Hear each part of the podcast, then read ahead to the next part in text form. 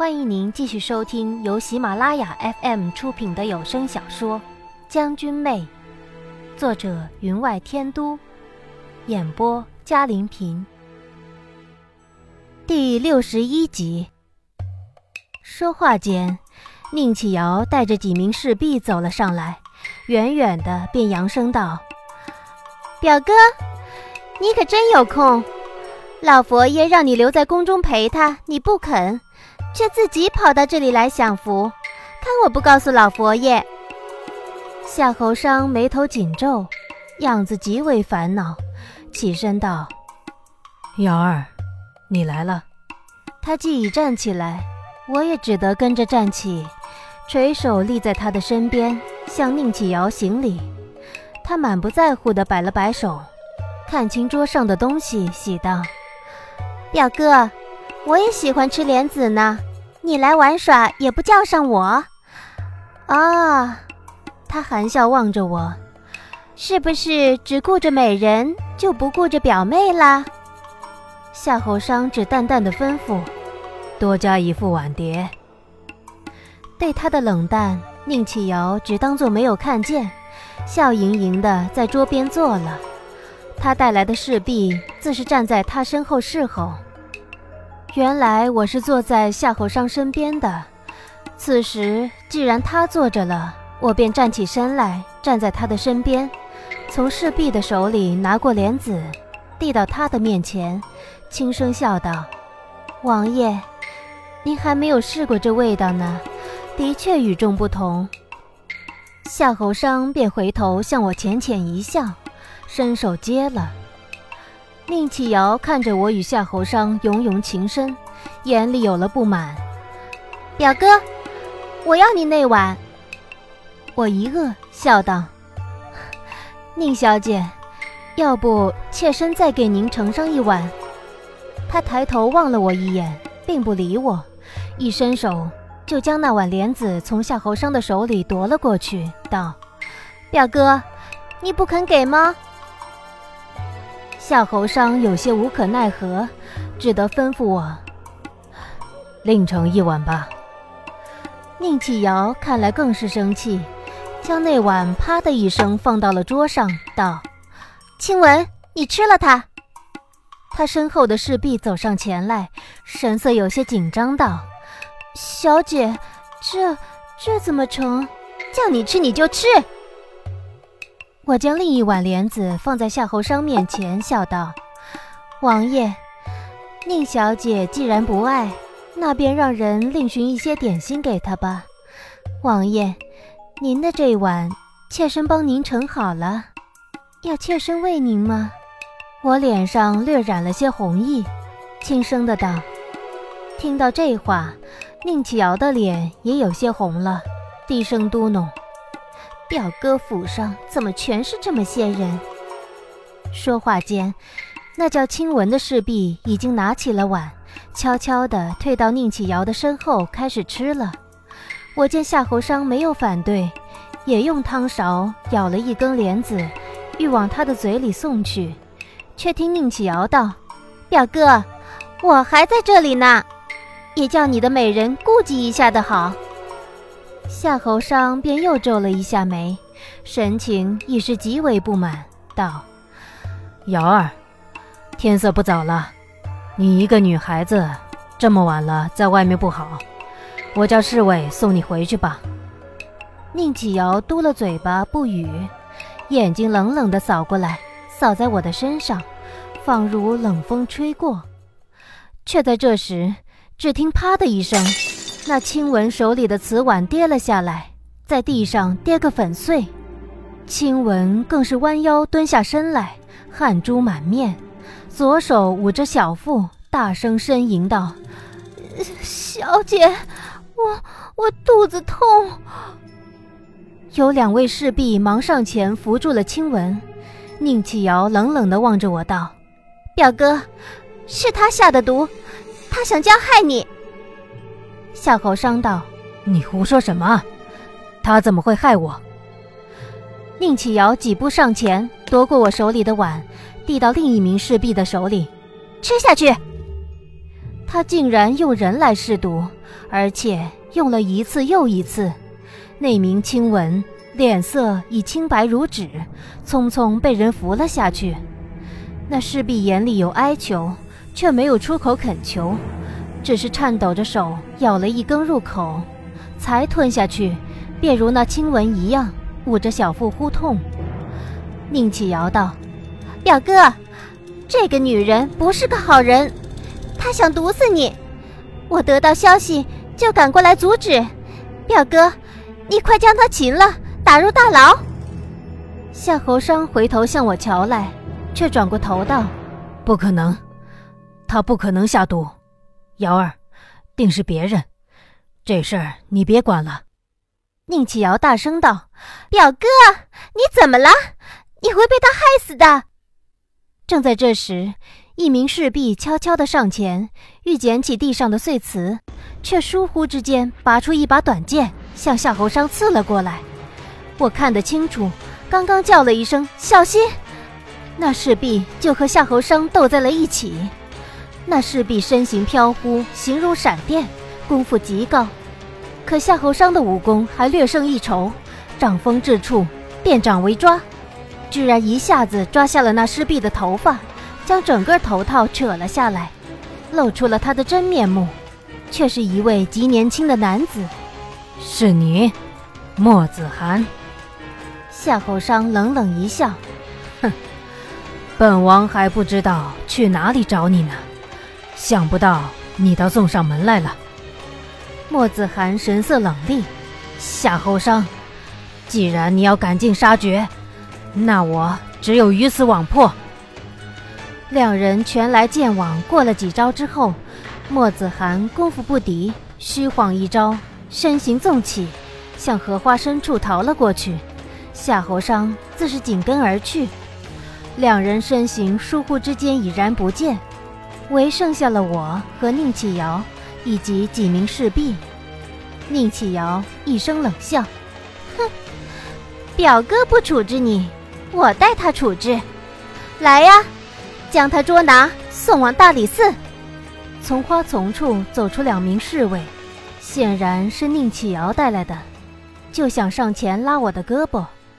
我淡淡的道：“宁小姐，妾身是宁王的内眷，你一名未婚女子，恐怕还不能做主。如想做主，何不求了太后？”与另两名姐姐一同入了王府，做了宁王府主母，才好做主。宁启瑶听了我的话，一张小脸儿气得时红时白，怒声指使那两名侍卫：“还不动手！”这时，花丛之中却忽然跳出两名王府侍卫，挡在了他们的面前。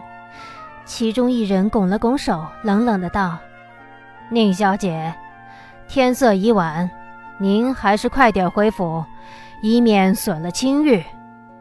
我早就知道宁王会在我身边安排人，看他们两位的身手语气，像是八郡中的两郡吧。宁启尧想不到一名小小的侍卫胆敢如此教训他，语气变得极为尖利：“去，将他捉了来，表哥回来自由我来担待。”那两名侍卫一挥手中的弯刀，便冲向前。或者我的两位侍卫中的一位踏前一步，漫不经心地举刀相迎，只不过几招，便将他们打得手忙脚乱。另一名侍卫并不出战，只在我的身前站着，声音平平板板的劝道：“宁小姐，何必自取其辱呢？”他这句话。自是气得宁启尧柳眉倒竖，大叫道：“你们还不快出来！”呼啸一声，从花木树丛之中忽然跑出来十几位侍卫，呈包围之势向我们围了过来。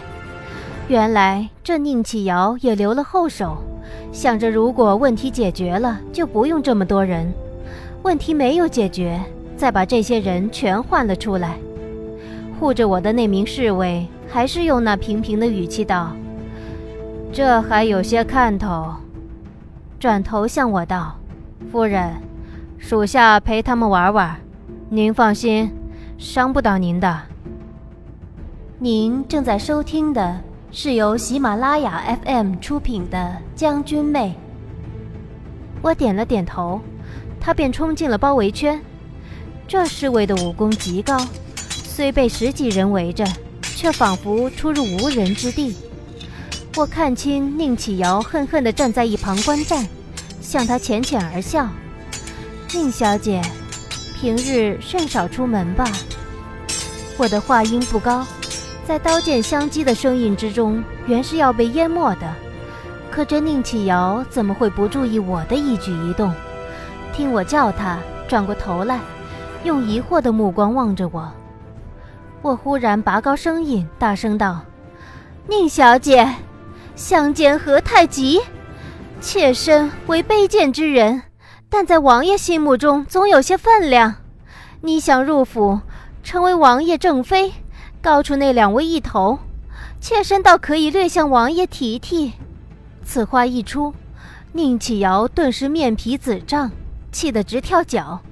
我这么说，不就摆明了告诉大家，宁启尧想做宁王正妃？可宁王不太理他，要他的宠妾劝说，才勉强收纳。他带来的那帮侍卫，有几个心思不深的，脸上当即便露出了笑意。他深吸了一口气，终于侧身招了招手，将一位年纪较大的侍婢招了过来，恶狠狠地向我指了指。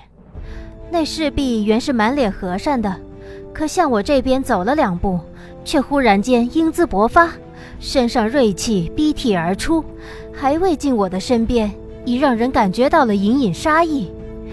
那两名与那些普通侍卫斗得极欢的二郡，这才感觉到了不对劲。忙甩开那些侍卫，往我这边奔了过来，可已经迟了。那侍婢疏忽之间冲到我的身边，提起了我，两指放在我的颈中，道：“谁敢上前？”宁启尧这才露出得意：“喂，你们两个，告诉表哥，王子犯法与庶民同罪，我要将他送往大理寺，让人审审他到底什么来历。”那二俊漫不经心的神色终于消失不见，其中一位急道：“宁姑娘，不可这样，王爷会怪罪下来。”宁启尧道：“怪罪什么？他要怪罪，让他去宁府找我。”他转头就准备离开，那位侍婢更是双指紧捏在我的脖颈之间，让二俊投鼠忌器，无可奈何。眼睁睁地看着我们一群人退向下山之路，我却是不能跟他们走的，因为他们走不到山下，离宫的守护怎会如此宽松？我们渐渐走到了荷花池边，二郡无可奈何地远远跟在十步之外。我瞧了一眼被风吹拂的荷花，瞧清楚我们身处之地正为上风，心想差不多了吧。温泉里带着暖意的湿气被风送了过来，夹着淡淡的硫磺味道。那湿气聚而不散，却在我们这群人的鼻端打了一个转。那侍婢闻了闻，刚叫了一声“不脱”，我便一把推开了他，向荷花池跳了进去。我从水里冒出来的时候，向岸上打量，看见岸上的人倒下了一大片，包括武功高强的二俊。以及那名侍婢。早在宁启尧坐着轿子前往深毒商团之时，我便看出他轿前随侍的那名婢女武功是极高的，与夏侯商身边神龙见首不见尾的八骏也不遑多让。而且无论何时，他总跟在宁启尧的身边，想来这人便是他的贴身保镖。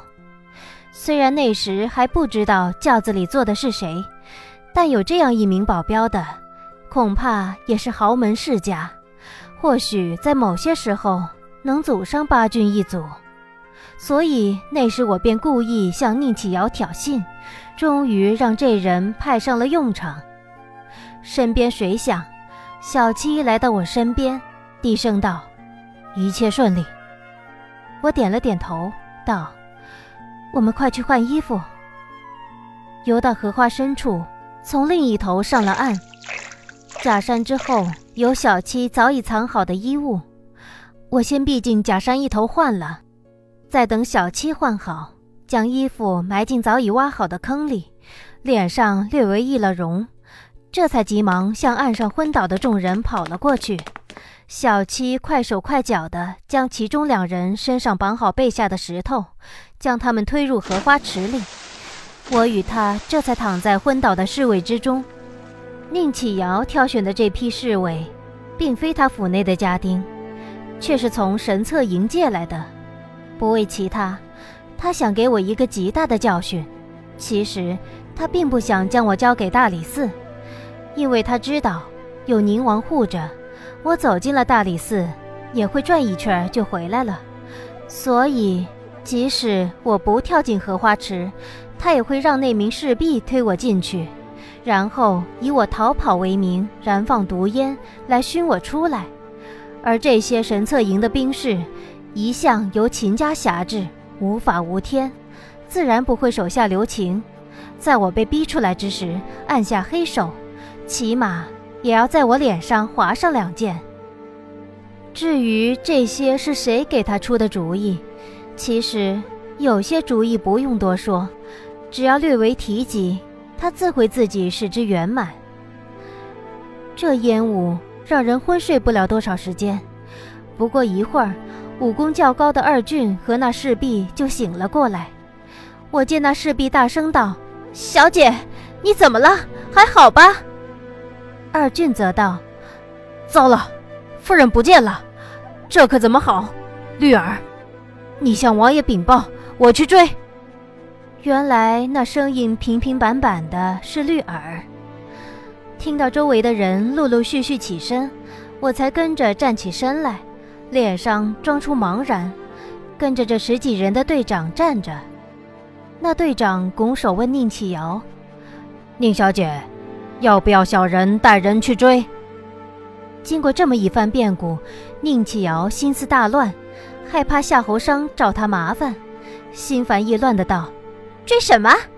我们回府吧。”绿儿会将我已走脱的消息汇报给夏侯商，夏侯商便会广派人手四处寻找，更会知道这荷花池是一汪活水，有暗流通向外间河道。而河道外，恰巧有一只小船驶走，船上自有棚遮着。小船靠岸，更有马车接了船上的人，一路西行，直往边疆。他会确认我已逃走，但我之逃走，却给他带不来什么麻烦，只因为这件事，宁启尧也参与了。当初说动宁启尧不用家丁，用神策营的时候。便是给夏侯商提供了这些目击证人。如果麻烦不染上他的身，我想他会渐渐放过此事吧。毕竟朝堂内外权力交接，有无数的事正等着他。只要宁启尧放神策营的人离去，我们就算得上圆满的脱身了。几天之后，当夏侯商发现跟错了人，再回头查荷花池之时，我与小七早已远行。小七从小生活在狼群之中，有着狼般灵敏的鼻子。